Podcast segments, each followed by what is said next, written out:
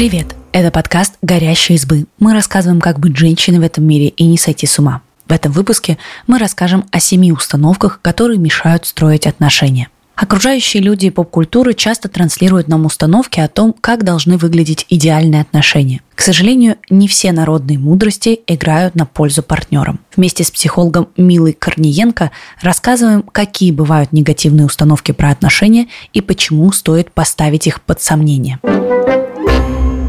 Партнер мне должен – нас часто убеждают, что хороший партнер должен за все платить, ухаживать, постоянно быть на связи, отлично выглядеть или смеяться над всеми шутками. Но эти убеждения не помогают отношениям. Когда человек мыслит категориями «должен», он на самом деле перекладывает ответственность за удовлетворение собственных потребностей на кого-то другого. Подумайте, насколько важны эти требования именно для вас. Например, мама говорила, что партнер должен дарить цветы каждую неделю. Вы привыкли так думать, хотя на самом деле равнодушны к букетам. Но если это все-таки важно, лучше сначала поговорить с партнером. Может, он просто боялся быть навязчивым. Либо попробуйте сами покупать цветы. Так вы проявите любовь к себе и возьмете ответственность за удовлетворение собственных потребностей.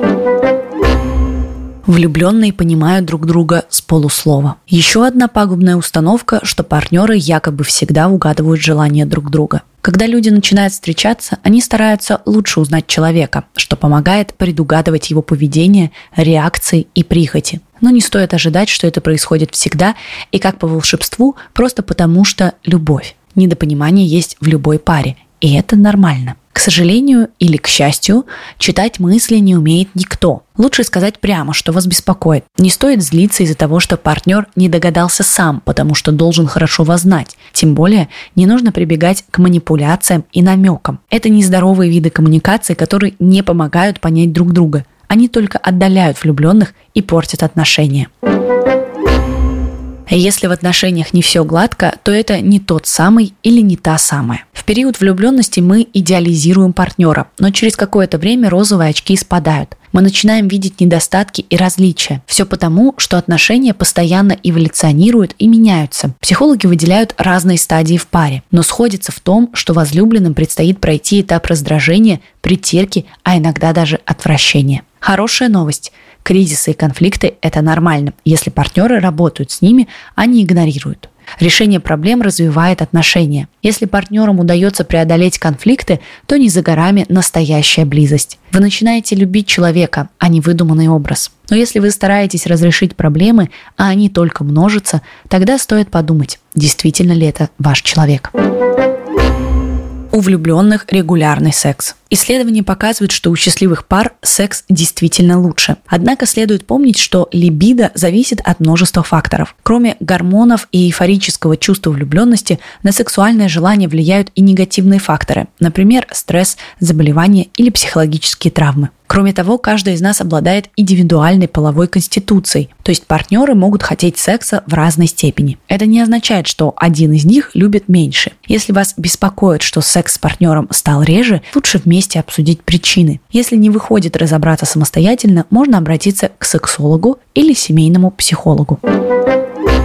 В паре никогда друг от друга не устают. Конечно, устают, но не стоит паниковать. У каждого человека свои вкусы и предпочтения, которые не всегда совпадают с тем, что любят его близкие. И иногда нужно проводить время с самим собой. Психологи выделяют понятия взаимозависимость и созависимость. В первом случае участники отношений устанавливают категории «я» и «мы», и вторая не вытесняет первую. Созависимость начинается, когда партнерам тяжело оставить друг друга. Они счастливы только тогда, когда любимый человек находится рядом. Исследования показывают, что люди в созависимых отношениях ощущают потерю собственного «я». Их интересы, желания, цели и свободное время привязываются к партнеру. Если вы заметили признаки созависимости, попробуйте в одиночку сделать то, что обычно делаете вместе. Сходите на ужин, в кино или на прогулку. Поначалу может быть непривычно, но это поможет понять, что вы способны наслаждаться жизнью не только в паре, но и самостоятельно. Напомните себе, что вы сами интересная и самостоятельная личность. Вспомните о своих увлечениях, позаботьтесь о себе. Полежите в горячей ванне,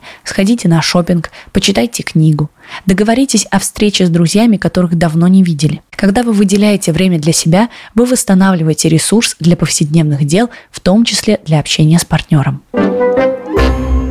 Компромисс – залог счастливых отношений. Партнеры идут на компромисс, чтобы не создавать конфликт. Он действительно помогает в отношениях, но злоупотреблять им не стоит. Это соглашение на основе взаимных уступок, а значит желания и потребности участников удовлетворены лишь частично. Если оба каждый раз наступают на горло собственной песни, недовольство в паре накапливается и может выплеснуться, когда никто этого не ожидает. Не стоит полностью отказываться от компромисса, но иногда лучше настоять на своем, если понимаете, что предмет спора для вас важен. Объясните партнеру причины, по которым вы не хотите идти на компромисс. Он вполне может прислушаться и уступить. Но будьте готовы сделать то же самое для партнера позже. Главное – честный разговор и сотрудничество. Если чувствуете, что споры не удается разрешить мирно, можно обратиться к семейному психологу за помощью. В здоровых отношениях люди не зависят друг от друга. Мы часто слышим, что залог счастливой пары целостность и автономность партнеров. Все так, но романтические отношения все же предполагают привязанность между участниками. Психологи выделяют несколько типов привязанности. Они формируются в детстве и зависят от отношений человека с родителями. Человек с надежным типом привязанности любит и ценит партнера, но при этом не впадает в зависимость. Он чувствует себя целостным и самостоятельным, поэтому он доверяет возлюбленному, умеет сотрудничать, проговаривать проблемы. Если вы замечаете, что боитесь привязанности и всеми силами охраняете свою независимость, это может быть признаками избегающего типа. Человек даже слишком ценит свою свободу. Он старается не заводить крепкие романтические отношения, чтобы не стать зависимым и уязвимым. Избегающий тип привязанности не приговор, и его можно изменить. Это не произойдет в один миг, но осознание проблемы уже шаг. Попробуйте понемногу открываться любимому человеку, больше говорить о своих чувствах и эмоциях. Это поможет почувствовать себя смелее. Также не стоит пренебрегать работой с психологом. Он поможет заглянуть глубже в корень проблемы и разрешить ее. Спасибо, что послушали этот выпуск. Подписывайтесь на наш подкаст, пишите в комментариях о своих впечатлениях и делитесь ссылкой с друзьями. Пока! thank you